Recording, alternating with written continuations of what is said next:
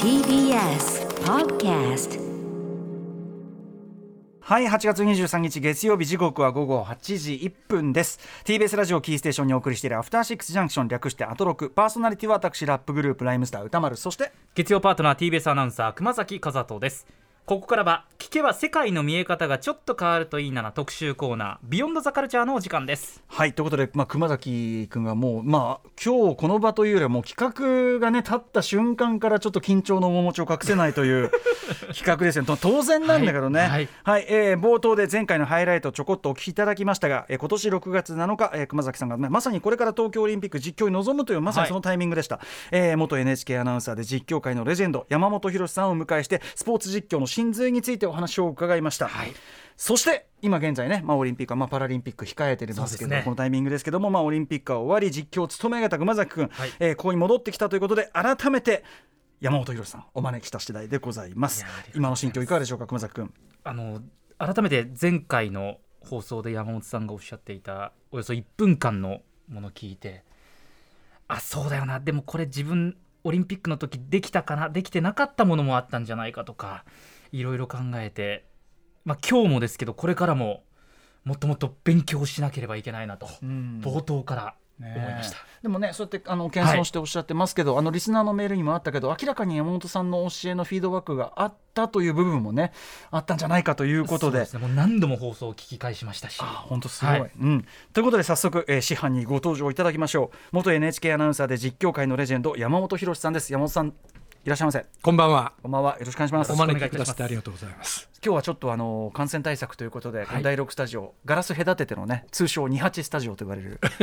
島尾真帆さんが28そばを打ったことから名付けられた。そうですか。えー すいません。遠くの方からおーいっていう感じですけど。ちょっとねあの離れた状態申し訳ございませんが、ははい。いえーということで、えー改めまして山本さん今回のオリンピック、まあ、NHK の番組多数ですね出演されておりましたが、えー期間中、えっと、その会場であるとか実況席とかに行かれたりもしたんですか？会場にはねいろんなところ行ったんです。陸上競技が多かったんですけど、アーティスティックスイミングとかですね、シンクロ、あの新体操、はい。体操、それからバドミントン、卓球。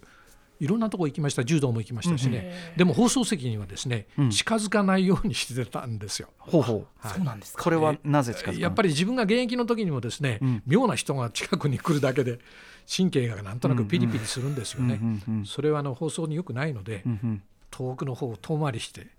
近づかなかったんです。ある意味後輩たちへの気遣いでもあるというかね。だったんですね。これではその実況界の OB として、えっとどんな活動をされてたんでしょうか？その例えば後輩にあたる NHK アナウンサーにそういう実況に関するこう指導指導であるとかっていうのはこのタイミングでのってあったんですか？えー私あの特設スタジオでですね、放送試合の競技の合間のお何か聞かれた時の対応をするんですけど、競技を見てる最中にスポーツを全く知らない後輩のアナウンサーにこういうところに目をつけた方がいいですよみたいな話はしてたんですでもこう喋るべきだっていうことはこれっぽっちも言わなかったんですよ。喋りそのものというよりは視点の部分。そうですね。うーん。なるほど。これは例えばその競技競技ごとにそういうようなポイントというようなことでしょうか？そうですね。あの、終わった後レースや競技が終わった後選手の顔を見てると、はい心の内が正直に出てるから、それをちゃんと引っ張ってってあげましょうとかですね。あ。そういうところなんですね。なるほど、その話を聞くにしてもっていうか、なるほど。はい。ということで、えーあちなみに熊崎さんとはもちろんあのそうですね。直接はね会場ではですもんね、お会い動線が違うというか。多分ほとんど同じような、まあ、例えば国立競技場とかで同じタイミングにいた可能性はありますが、あの 3000m 障害の中継後から拝聴しましたけどありがとうございあの時現場にいました。あそうですか。ね ごめんなさい何も出てこないはい、いやいやいやちょっととね後ほどその時の話も伺いましょう、では改めて、えーここで山本博さんのプロフィールを熊崎さんからご紹介お願いします。はい。山本博さんは1976年に NHK に入国入局80年代からサッカー実況に多数携わり86年ワールドカップメキシコ大会でのマラドーナマラドーナマラドーナ来たマラドーナこの実況は今も語り継がれる名実況と呼ばれています。そして2002 2015年には貴重な技術論がたくさん詰まった新書「スポーツアナウンサー実況の真髄」を執筆。現在は NHK を退局され法政大学のスポーツ健康学部で教授を務めていらっしゃいます。はい。まあ、とにかく前回のね、あのー講義というのはもちろん熊崎君もはい。直接的に勉強になったことだと思いますし、そうですねはい。まあ、我々、まあ、一般のリスナーというかそういう意味でも今回そのオリンピック見てて改めてその実況の仕方というかそういうところにやっぱりちゃんとアンテナを張ってというかね、はい。一個リテラシー高いリテラシーを持って見れることによって競技に対する理解もちょっと一個だけ高くなるというかなので本当にあの山本さんの前回の講義が本当にあの身になりました。めちゃめちゃ勉強になりました。ありがとうございます。ありがとうございます。さあということで、えーまあね、今回はですね、はい。山本さんと、まあ、熊崎さんが印象に残ったですね、えー東京オリンピック2020のラジオの実況音声を実際に流しながら、はい実況目線で見るとどうだったかというねオリンピックを振り返っていこうと思っております。そう。ですね。さらに私もまだまだ山本さんにお伺いしたことしたいことがたくさんとにかくありますので、ねえ。そちらについても時間の許す限り伺っていきたいというのと明日からいよいよパラリンピックが始まりますので、そちらについても伺っていきたいと思っております、山本さんよろしくお願いいたします。After Six Junction. はい。今お聞きいただいたのは熊崎君のまさに実況、えー7月28日競泳女子 200m 個人メドレーで大橋悠依選手が金メダルを獲得したレースの実況でした。いやでも熊崎君はねご自分自分のあれだから冷や汗かもしれない。いややっぱ上がるよ。すごい上がる、うん、ねまあ、史上初の日本女子競泳界で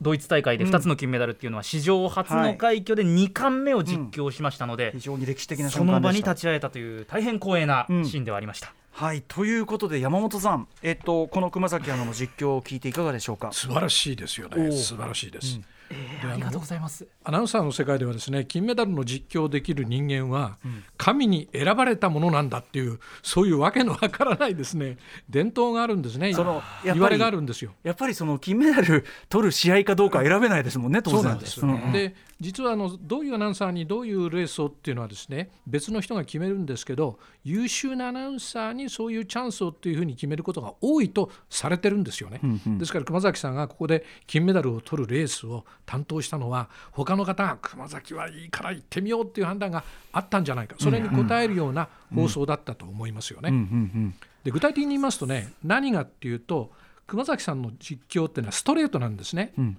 直球勝負のアナウンサーです、ですからレースものには非常に向いてると思いますね、うんうんうんそれからあのレースの回数が上がっていくにつれてですねレベルがどんどんどんどん上がっていくんですよ。ほ疲れない疲れないでですねレベルをどんどんどんどん上げていけますから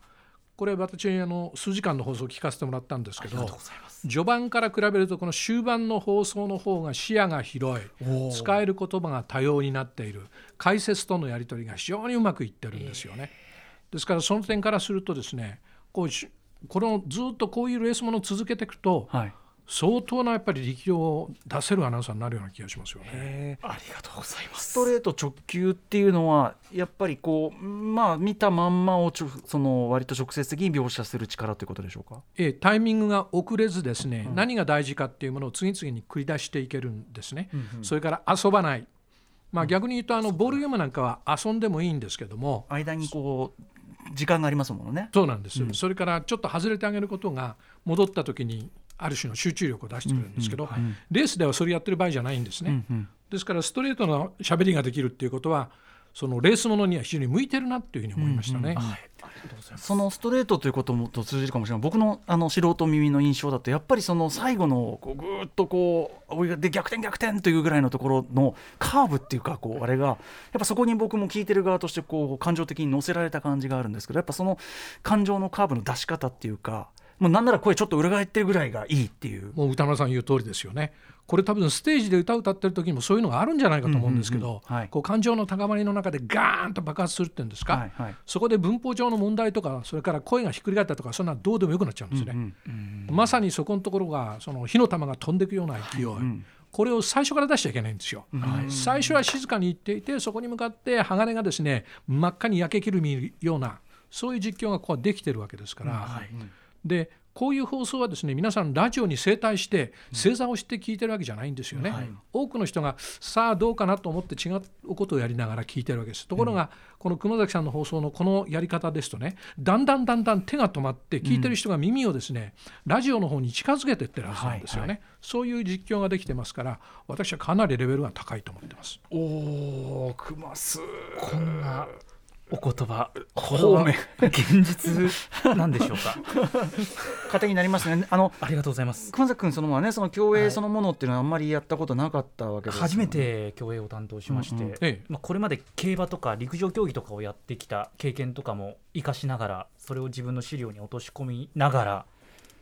実況していったっていうのと、あとまあ経験をされている、まあ、NHK の先輩とかにお話を伺ったりして、たどり着いたっていう感じですね。一方で、えー私がですねピックアップをしてくださいとお願いした、平泳ぎのレースでですね、熊崎さんの変化の様子をちょっと聞いていただこうと思うんですね。はい。じゃあこれね、えーとはい同じ日になるんですかね？そうですね、うん。これ同じく7月28日競泳男子 200m 平泳ぎ準決勝2組あるうちのまずは1組目。日本からは武良竜也選手が出場したレースのスタート前から序盤の音声ですはいということで、えーこれは競泳男子 200m 平泳ぎ準決勝村龍也選手、えーお聞きいただきました、ちょはい。ちょっと連続でね2組目いきましょこれが1組目。続いては、同じ日7月28日競泳男子 200m 平泳ぎ準決勝の2組目です。こちら日本からは佐藤翔馬選手が出場したレースです。スタート前からこちらも序盤ですうはい、ということで、えー、200m 平泳ぎ準決勝に2組目佐藤翔馬選手の、えー、と参加してた、ね、レースですけど、はい。これ、えー、と今連続して聞きましたけど、この1組目と2組目のところに山本さんやっぱ大きな変化。大きな違いがあるんですよ。えーこれ熊崎さん分かりました？違いが。ごめんなさい。私自分でやっといて。そんなにこう自分の違いが分かるぐらいなんか いろんな感情があってんうん。恥ずかしいとかいろんな感情もありましたので。そうだよね。分かりませんでした。これね最初のあの村選手の時には、はい。うん。飛び込んだ後に 200m 準決勝1組目って言ってるんです。はい、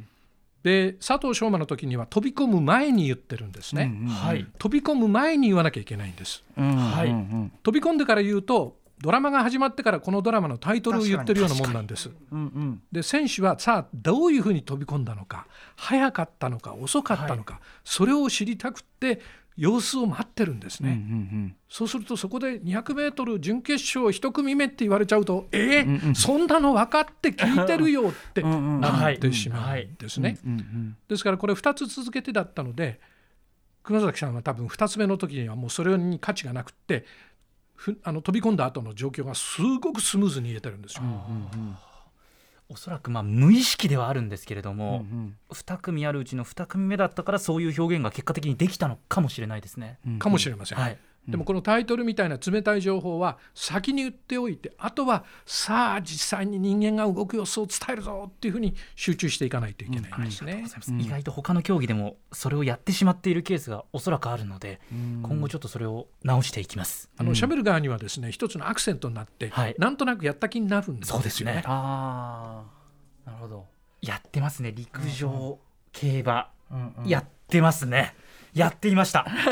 それをやらないとん。非常にこう自分で絵を描きやすくなりますから。そうですね。おっしゃる通りでもやっぱり 2, 区2組目の佐藤翔馬選手のその参加したレースあの今日今日あれの方があのこうやって位置につく様子であるとか最後につきましたとかなんかすごく絵が浮かびやすい描写が続いた、そうなんですよ。時間が許せばもう一回佐藤選手のはい。序盤だけあちょっと流していただくこと可能ですか、はい、聞きましょう。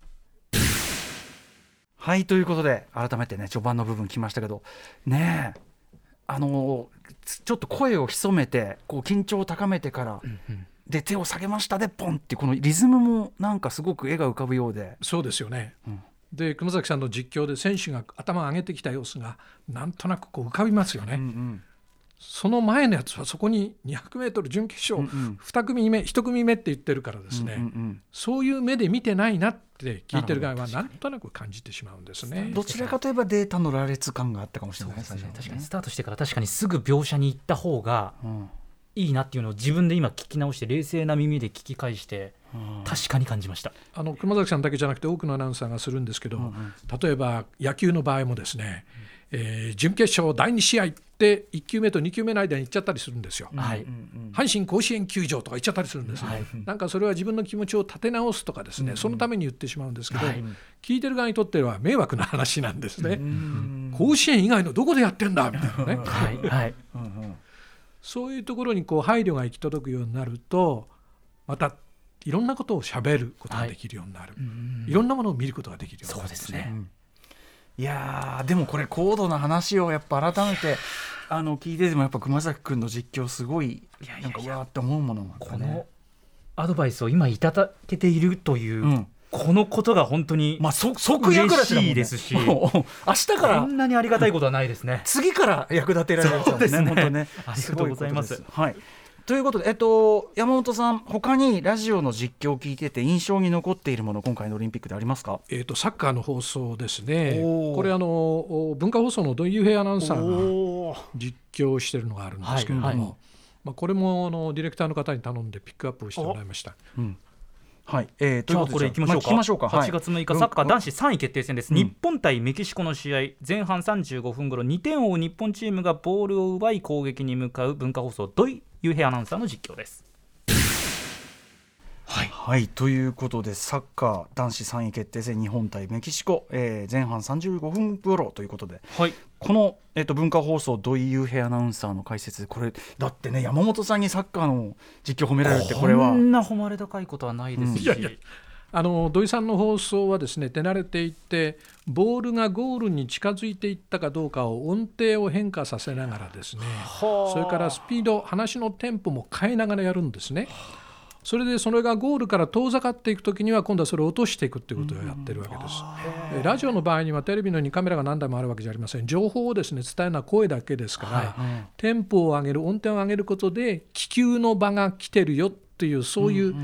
聞き逃さないでねっていう、はい。こういうところ。これはもう自然にやってるはずなんですけど、そこをテンポも戻してですねやってる。でその気球の場の時には森岡隆三解説者の森岡さんがですね喋ってるのもそのまま前にも言いましたけど解説とアナウンサーがかぶらかぶってる、重なってるのを全くいとわずやってるわけですね、平然とやってますよね、それから少し戻ってきたところでは話を聞いてその間につけてる答えが「はい」ではなくて「うん」って言ってるんですよ。ほうほうほうほうんうんって言ってるんです。おこれはなかなか若いうちには言いにくいですよね。失礼だという感じがしそうまですすね。でもうんということによってはいよりもですねお客さんにとっては流しやすい聞き聞きやすいっていうんでしょうか。話を聞きやすいわけなんですね。ですから相づちの言葉もですねどのようにするのか。まあいいのは黙ってしまってうなずくだけっていうのもあります。はい。でその他に短い単語で「で」とかですねそういうものをこう挟んでいく「はい」というのは了解しましたですけど了解するのは聞いてる人たちに了解してほしいんで、はい。アナウンサーに了解してほしいのはもちろんですけどうなるほど。アナウンサーは当然了解してるわけですから「うん」というのは次を言えっていう意味ですよね。なる。ほど。そういうその使い方が非常にまあ手慣れてるっていう感じがしましたね。あそうなんだ。これは。これでもラジオにおいてですよ。ね。実況のみならそのゲストの方の、はい、お話伺うのにもね、まあ、なかなか100%実践できるかはちょっと心もとないけどもでもまあなるほどという。はいだとちょっとそのピリオドが強すぎるんですよねそうなんです、きっそうなんですうさん言われる通りなんです。ね。とねうん。はい、あの「はい」はですね「伺いました」っていう非常に丁寧な言い方ですから、え。その丁寧な言い方が場合によってはですね、えーラジオもテレビもそうなんですけど実は聞いてるお客さんがナンバーワンなんですね。聞いてるお客さんがナンバーワンですから解説者はナンバーツーなんですよ。アナウンサーにとってはお客さんがナンバーワンで、解説者はナンバーツーですから、そのナンバーツーに丁寧な「はい」っていうのはあまりその好ましくない時もあるんです。なるほどそういう状況に応じてですね。先に分かりましたって言っちゃってるのことだからね。いやなるほどね。おっしゃる通りですみたいなことを言ってるのと一緒ですよ。でも本当はお客様の方が大事ですから、解説の言うこと聞いてやってくださいねぐらいの気持ちでいいわけですよね。解説者も出演料もらってやってるわけですから、お客様のへのサービスっていうものはいはいが半分ぐらいありますよね。こっちにこっちにやっぱリスナーに向けて出してるかって意識そういうことなんです。うんうんうん。でも土井雄平アナウンサーは私同世代のアナウンサーなんですけども、ん。嬉しいでしょうね。うん。こんなに誉れ高いことはないと言っていいぐらい。結構お若いからそのこの大舞台そうですね任されるっていうのもね。あの本人は実はこのサッカーは少年サッカーで一度実況した経験があるんですけれども J リーグの実況とか経験なくここだったので、本人は相当覚悟を持って練習をして準備をして臨んだ3位決定戦で、山本さんにこういううん。言葉をいただいたと。その山本さんがお感じになってその手慣れたっていうのはやっぱそういうところでの積み重ねとか訓訓練というのかなその心構えがいい感じで出たということなんですかね。だと思いますね、特にこの試合は3位決定戦というのは、まあある意味の因縁の試合じゃありませんけれども、はい日本代表にとってはですね背中にいろんなものを背負ってる、ですから、土井優平アナウンサーもいろんなことを勉強したり、準備されたりしたと思いますね、でその辺がこの放送している時間帯もなかなか良かったですよね、前半の35分ということは、あらゆるものが見えてきて、何度か自分でミスをしたものも取り返せる、そういう意味で言いますと、この時間帯はゆとりのあるですね、しかし、そろそろなんか本当にこれでいいのかなみたいなところも出てくるわけですよ、流れはですね。非常に面白い部分ですから、それはいい放送につながったと思いますよね。面白いですね。競技によってそのまあ短距離のさっきのだから競泳とかあの陸上とか短距離で終わるものはわーってやんなきゃいけないけど長い試合だとその間に実況アナウンサー側のなんていうかなモードもあるわけですねそのね。そうなんです。ああの実況アナウンサーもですね90分なら90分あるいは野球で言ったら9イニングすべてをですね、はい。パーフェクトにしゃべるというのは非常に難しいんですよ。ミスも出るんです、そのミスを一つ一つこだわってるとですねまた次のミスを引っ張ってしまいますから、それを踏み越えながらですねそれを重ねないっていうそういう能力を左手では持ってないといけないんですよね。そうですよね。はい、いやー。ありがとうございます。すみません。聞くばっかりになってしまって申し訳ございません。熊崎君にとっては多分今ものすごい吸収している感じだと思いますからね。はい、えー熊崎君が印象に残っている場面というのはありますか？はい、僭越ながら私も選ばせていただきました、これ音って流せますかね、じゃあその場所だけどういうシーンだったかだけお伝えしますと、はい。8月7日レスリング男子フリースタイル65キロ級決勝あの閉会式の前日ということでかなりオリンピックの終盤ですね、乙黒拓斗選手のラスト10秒から金メダル獲得までのシーン。文化放送高橋正一アナウンサーの実況です。はいということで、レスリングフリースタイル65キロ級決勝、はい。乙黒拓斗選手が金メダルそうですね。熊崎君はなぜこれチョイスしたんですか？私、まあ、やっていたこととしましてはこの高橋正一アナウンサーの横でディレクターを担当していてすぐ真横で実況を聞いていたというところが。コンビだバディだ。そうなんです。一つあるんですけれども、まあ、展開としてもこの10秒前に至る前に乙黒選手が逆転をして、うん。さあその中でこのままいけば金メダルでラスト10秒相手に攻め込まれるながらもしのいでしのいでの10秒で10秒でこの1秒1秒金メダルまでの長さがすごくこう分かるなっていうのとあと高橋正一アナウンサーほど声量がうんすごいアナウンサーは私は知らないっていうぐらい。へ高橋アナウンサーすごく声量強い声量た大きな声の持ち主なので、そういったところがこう出ているなっていうのが技術的なところ一つとあとそれ以外の裏側としてあの文化放送の松島アナウンサーというアナウンサーがいて、2020年の2月に亡くなったんですね。で文化放送のアナウンサー先ほどの土井上アナウンサーもそうですけども長谷川アナウンサーと高橋アナウンサーと土井アナウンサー3人参加していてそれぞれのこう現場に松島アナウンサーのこう写真を持って行って本来であると松島アナウンサーが実況していたかもしれないこの場を一つでも多く見せようということを3人でやられていてで高橋アナ本人もこの松島さんにこの瞬間を見せることができてよかったし本来だったら松島さんが喋っていればもっとうまくこう実況されたかもしれないけどそれをこう自分ができたということでそういう話をこう終わった後にされていてなんかそういうところも含めて文化放送のこう、歴史がうん。脈々と受け継がれている放送なんだなと思ってチョイスさせていただきました。はい、それはちょっとドラマですね。すね。山本さん今の実況を聞いていかがでした？あの終盤の時間が本当に1秒ごとにね刻まれていくところでその競技ポイントの部分にだけ集中していけてるんですよね。もうそのまあ、私声量がすごいとおっしゃったけども眼力っていうんでしょうか、目のその集中力がすごいなと思って聞いてましたね。で解説の方がもうそれこそ言ってくれみたいになってる。つまり、まあ、レスリング界背中を背負ってるね解説の方とまた違った、ある意味での冷静でなおかつ鋭い物言いをですねこの1秒1秒の中に刻んでるっていうところが、まあ、熊崎さんが感心されるのも分かるような気がしますね。これ私あの前の方から聞いてるんですけども序盤から非常に何て言うんでしょうかねゆったりとしてはあ。なおかつ勝負に対して鋭いっていう放送をされてるんですよね。レスリングはあの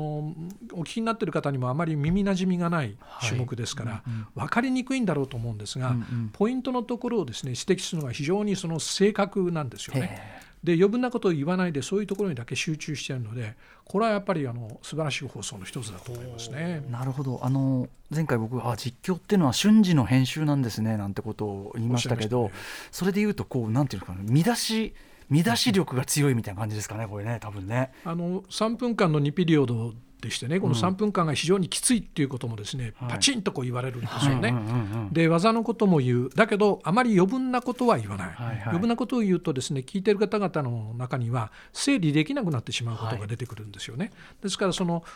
勝つということに対して一直線でなおかつ最後の10秒のところはですね非常に尖っていてそこだけに集中しているとだから1秒ごとにちゃんと刻めてるんじゃないかなっていう感じがするんですね。何せよこれはレスリングという競技に対する理解度の高さがもう大前提ですよねやっぱね。うん、いやーすごいなそうですね。あとそのね人間ドラマといいましょうか、はい。文化放送熱いっていう感じもね。そうですね、なんか感動しましたね。それをまたね横でその TBS からのあれでその曲を超えたバディを組んでるというこのオリンピックならではのオリンピック状況というか。そうですね。これもね。なんかまあ金メダルシーンに立ち会えたというところももちろんですけど、その実況の横に立ち会えたっていうのも、うんうん。一つ私の中では価値のある素晴らしいことだったなと思いました。ああの序盤から聞いてて高橋さんは経験豊富だなっていうのはすぐに感じるこの喋り方なんですよね。なんかこう自分で前のめりになってなくてですね腰が座ってるっていうんでしょうか。経験豊富こういうものを聞くだけで聞いてる側は安心するんですよね。はい。喋ってる側が急いでないっていうのは非常に大事なことでして。これはあの聞いてる人たちにとってはああいい放送だったいい放送ってひょっとしたら終わった後記憶に残ってないかもしれませんね。乙黒すごかったねって言ってるだけかもしれないんです。よ、はい。うんまあ、それが実はある種理想の放送なんですけどね。ね。なるほど。確かいや。にいや。ー ありがとうございます。さあということでここまでねあの印象に残ったはい。というか、ポイントになるような、まあ、実況をそれぞれねチョイスしていただいたりして聞いてきたんですけど、えっ、と山本さんあの、実況以外の部分で、えっと今回のそのオリンピックのまあ取材というかそういうええ。全体的に、えっと印象的だったところとかありますか？あのインタビューですね。インタビューインタビューっていうのは、まあ、いろんなところで聞かせてもらったんですけど優れたインタビューもあればですね、もうちょっと研究した方がいいかもなっていうところもあったり難しいですよねしたんインタビューってですあのインタビューはですね一つは選手あのオリンピックのインタビューと通常のプロ野球の1試合のインタビューと全然違うんですね。はいそこで自分自分が踏んできた足跡をですねその足跡の深さが違うんですよね。それでそれを見る人たちの目も違うんですよ。はいですから聞かれる相手はですねそこでひとまず建前を言わなきゃいけない時もあるんですよ。はいこのプロ野球の場合は建前じゃなくていや今日は俺のストレートカットボールが効いたんだとかって言っていいんですけどそうじゃなくてオリンピックの場合には一世一代で多くの人が見送ってくれて本当に激励会をやってくれてみたいなところですから、その中で一言立った時にですね何か言わなきゃいけないことっていうのは抱えてる可能性があるわけですよ。はいでそれを断ち切って我々は勝負の肝はどこにあったんですかみたいなことを言いたいんですけど、そういうふうにストレートに言っていいのかいけないのかっていうのはその時に選手の様子を見て判断しなきゃいけないんですね。なるほど。あらかじめ決めといちゃいけないんです、これでいくぞ、はい。例えば、あそこで左足のそのちょっとひねったのが勝負の敗北につながって今回銀メダルだったと分かったにしても、はいはい。そこから入っていいかどうかっていうのは考えないといけないんですよ。うんこの選手が、いや、銀メダルでも私、19歳だからよくやったって言ってほしいって言うんだったらば、それを最初に言わせてあげなきゃいけないんですね。確かにその選手本人にとってその結果がどういう位置づけであるかっていうのはね外から見てメダル取ってないとか取ったとかっていうレベルのあれじゃないまた全然違うものだったりしますもんね。そうなんです。それからもう一点はですね、選手の中で反省の言葉を口にする人が非常に多いなと思って、これが残念なんですね。うんうんはいつまり、なんで反省をすぐ口にしてしまうんだろうかと。うんまあ、我々子供の頃から先生にね、よく、うんヒロシ、反省しなさいなんて言われてですね、すいませんなんつって謝ったりしましたけど、うん。そうあの4年間かけて、まあ、今回5年間かけて準備してきた、その中で何が悪かったかっていうのは、本当に瞬間的に言えるのかって、私、簡単に言えないんじゃないかっていう気がするんですよはい。ね。はい。ですごく良かったものもあるはずなんですよ。はい。え良かったものが悪かったものより多いかもしれないんです、うんうん。でも負けちゃったってことがあるかもしれない、ええ。その時になぜ反省をしなきゃいけないのかですよね。うんうんうんうんこれはどこに起因するものなのかというのは。で我々の社会や家庭やうん学校とか職場とかですかね。はい、そうね、まあ、教育もあるでしょうし、そねのオリンピックのなんていうか、こう圧力のあり方、ええ。うんこっていうことかもしれないですしね。歌丸さんコンサート終わった後に、はい。反省ってみんなでやってなんか悪いところを一言ずつ家とかやるんですか？あのやるそれが必要な回の時その回に限ってはやりますけど、最初からあの終わった瞬間にネガティブなこと言われたらめちゃくちゃそれは嫌ですしあのそれは後にしようとかなりました。終わった後はやっぱ達成の方をとりあえず。ですよね。はい。うん。だからそういうふうな姿勢を聞く側もですね答える側もそれから指導する側も持ってないといけないと思うんですよね。反省は多分1週間とか1月とかかけてこれが足りなかったなだから今度はこうしようっていうもう建設的な話に持っていかないといけないんで、はい。それをですね終わってまだ息が「あああすいませんでした」っていうのは、うん。ちょっと私はもったいないっていうか違うんじゃないかっていう気がするんですよね。うんこれはだからまあもちろん取材する側もできればポジティブな方に持っていくようなマインドを持ってええ。こうもうむしろ水を向けていくとかそんぐらいの感じってことでしょうか？だと思いますよね、例えば審判が誤審をするケースもあるわけですよね、チャレンジが制度としてあるぐらいですから、そうすると審判の誤審でひょっとしたら、そういう成績に終わったかもしれませんよね、その時に本当に何か反省をするのか、何か反省をした方がいいんじゃないかみたいに思ってる人が多いと、日本のスポーツはどうかなって感じがするんですようね。ん。なんか確かにそのね。スポーツのねあり方全体に関してちょっとこうもしくはそのインタビューでもあり方全体ちょっと問い直すような場面は多いオリンピックでしたねなんかね。そうなんですあのこういう場面で例えばそのすぐにコメントを求めるのはどうなのかとかっていうのがやっぱり議論になったりしましたもんね。そうなんですよ。でもう一つはですね、はい、すぐにそのパリのオリンピックのことを聞くんです。次のオリンピックうん。うんうんうん。2024、これ歌丸さんコンサート終わったばかり。さあ、来年のツアーどうしますか？って。考えないですってね今まあまあですよね。大勝負で終わった後に次とか。今今この後一杯やることしか考えてないです。うん。ですよね、うんでそこでパリのことを言わせること自体が非常に不思議なんですよね。なんかだから先ほどおっしゃったような聞く側の事情都合というかば座持ちが良くなるみたいななんか先の話して終わりやすいみたいな、そういうのはあるのかもしれないですね。あの人間ってね未来形で終わりたいんですよ、うんはい。話ってなんとなく、はい。特に公の席だとですね、はい。じゃあ来週はこうしたいと思いますとかこの後こうしましょうとかですね。番組的にもそういうところが多いと思いますから、はい。落ち着くんですけど、ことその大きな仕事をした選手にですね、終わった後にさあ次のオリンピックはって言われてもちょっと待ってくださいよみたいなそうですよね。ねうんうん、そうか。あ。と一つ私聞きたかったのが例えばこうポジティブな方に持っていった方がいいということだったんですけどもリレーで、まあ、4×100m リレーで、まあ、1走から2走でバトンがつながらずおそらく選手たちも、まあ、見ている誰しもが想像とは別の結末になった時に、まあ、インタビューの時間はおのずとやってくる。で自分がインタビュアーだった時に何を質問していいのかっていう答えが、まあ、しばらく時間経ちましたけどいまだに見つかってないんですね。うん。ああいう時っていうのは山本さんの中で、まあ、正解があるのかわからないですけどもどういう言葉がけをされますか、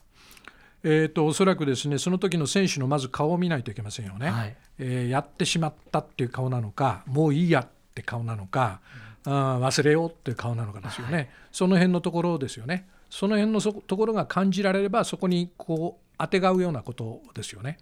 えー喋る勇気がありますかとか今そこを聞いても大丈夫ですかっていうところから入った方がいいかもしれないんですね。私もあのシドニーオリンピックのですね 1600m リレーの時に、えー、3走がバトンを落としたそのインタビューを担当してるんですよね。はいでその時に聞いてもいいですかっていうところからやっぱ入らないといけないんですよ。うんであのオリンピック一世一代の大勝負のように捉える人ももちろんありますけれども実は彼らにとっては次の世界選手権アメリカで世界選手権あるんですよねもう間もなく。はいでその世界選手権に向かってこれを一つの糧にして次に行こうじゃないのっていうふうにこう考える人もいるでしょうから、その辺のところの感覚をまず一回ノックして確かめることですよね。はいで実況の場合はですね落とした後の実況をずっと続けるんです。桐生はどうしてるんだと小池はどうしてるんだと、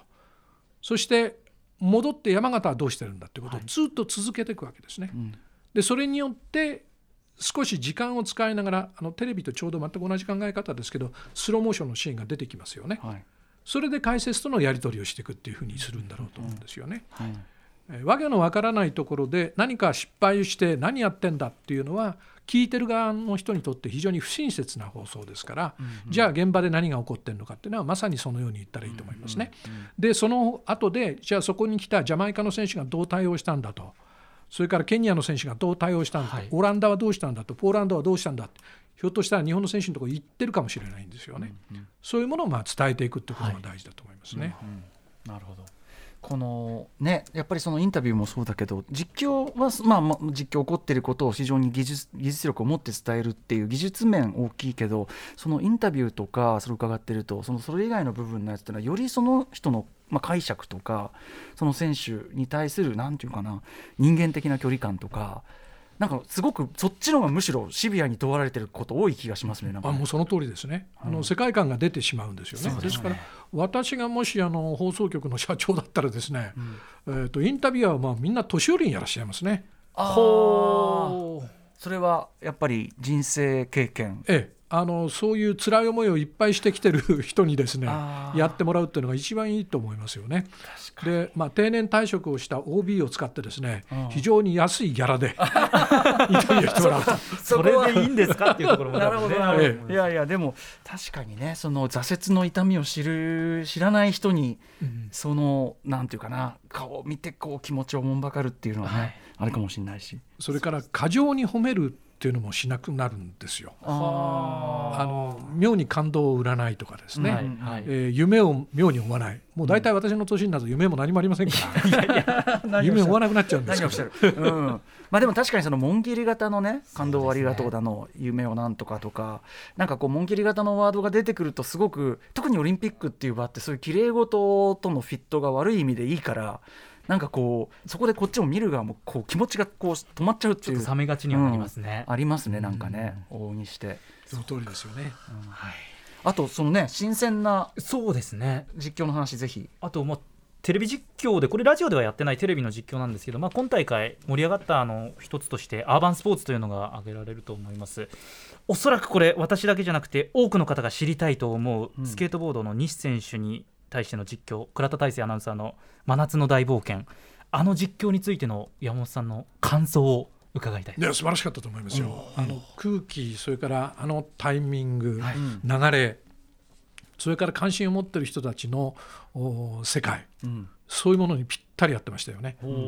でこれ、ま、見たことない人も含めてずっと見せられちゃった。つまり、ん。見る人のほとんどがですね、ん。えーもし年齢が少しいった人であれば、はい。初めて見る、よくわからない素人ですよ、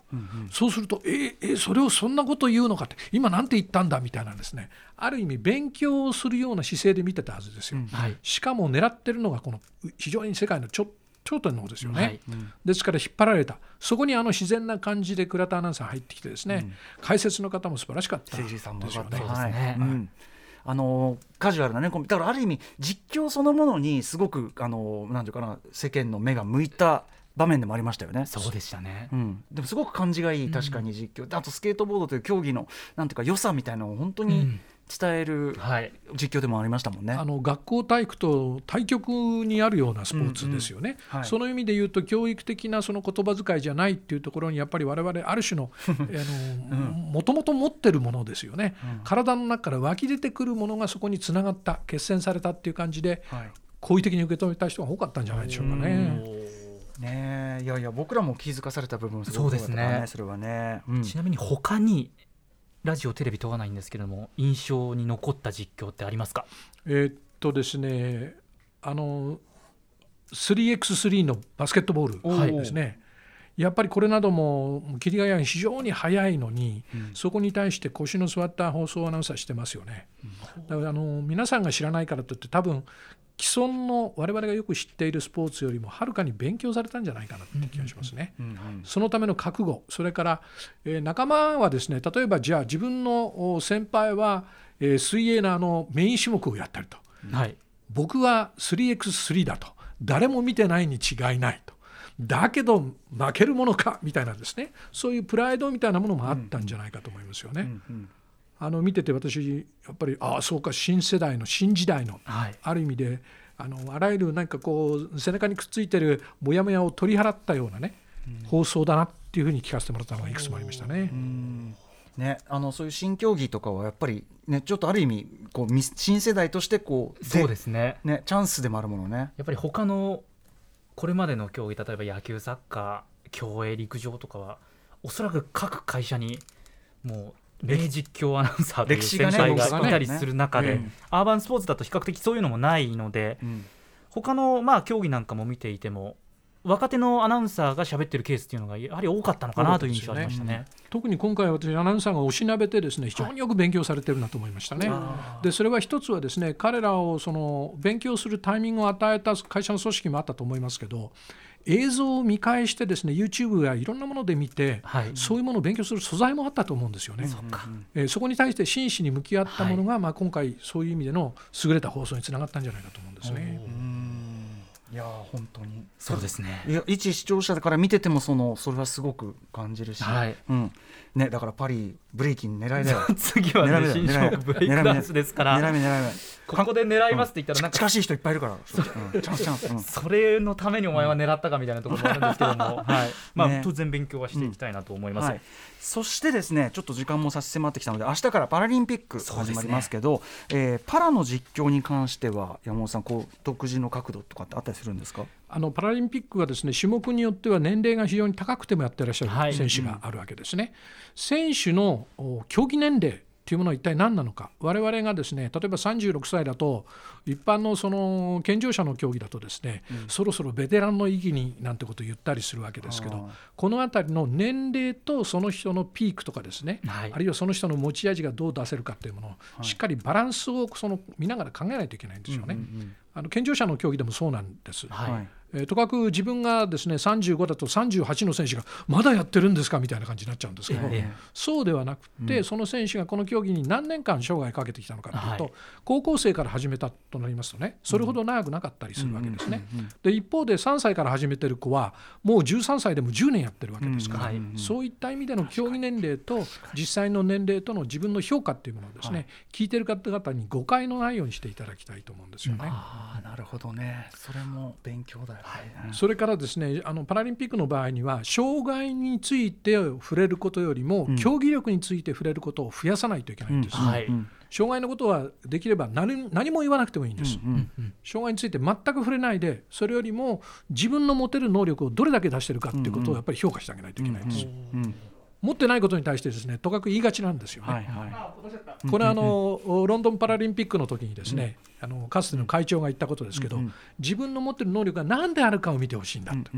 ないもの失ってるものあるいはないものについて言及するんじゃないんだって言ってますよね、まさにパラリンピックの放送っていうのはそのようにして、ん。していかなきゃいけないということですね、はい。ちなみに山本さんパラでなんか注目されてる競技とかありますか？私ねボッチャ。おーが大好きボッチャねなんです、ボッチャ面白いですよね。ボッチャ面白いですね、うん。ボッチャってのはご存知かもしれません。あのおボールをですね一つ真ん中に置いてそこに近づけていくっていう、はい。ちょうどカーリングのような競技ですよね、これ私あのリオのパラリンピックで見に行きましたね、時間があったんですけどいつもボッチャにばっかり行ってたんです日本強かったんですよ、はいはい。しかも、うんうんでこれは我々ですね健常者かあるいは障害者か関係なく、うんこれだね。は能力の高い人は強いですよ。ねすごい開かれてますよねその。開かれてます。そうですね。はい。うん、戦略性もね高いしすごいね。ボッチャも僕もすごいボッチャもあの面白いなと思って見てます。はい。ということで、えーお時間がちょっと来てしまいました、時間ですうん、か。あっという間。今夜は元 NHK アナウンサー山本博さんをお招きして TBS アナウンサー熊崎和人の実況道場シリーズ最新作実況目線で東京2020オリンピック・パラリンピックを振り返るという。熊崎君ねいかがでしたか？自分の実況をねありがとうございます。こはい。うなんていうの題材素材として出して、ね。最初自分の実況を素材にするのをですね、ちょっとやめませんかというですね。まな板の上の恋とはこのことですから、スタッフに話すシーンもあったんですけれども。結果的にまあ私のオリンピックの放送が流れそしてそれに対して山本さんのお言葉もいただけたということで、こんな貴重な機会はないということでねありがとうございました。ありがとうございます山本さん。いいセンスしてますからね。おへこむことなくどんどんどんどん進んでてください。ちょっと。もう現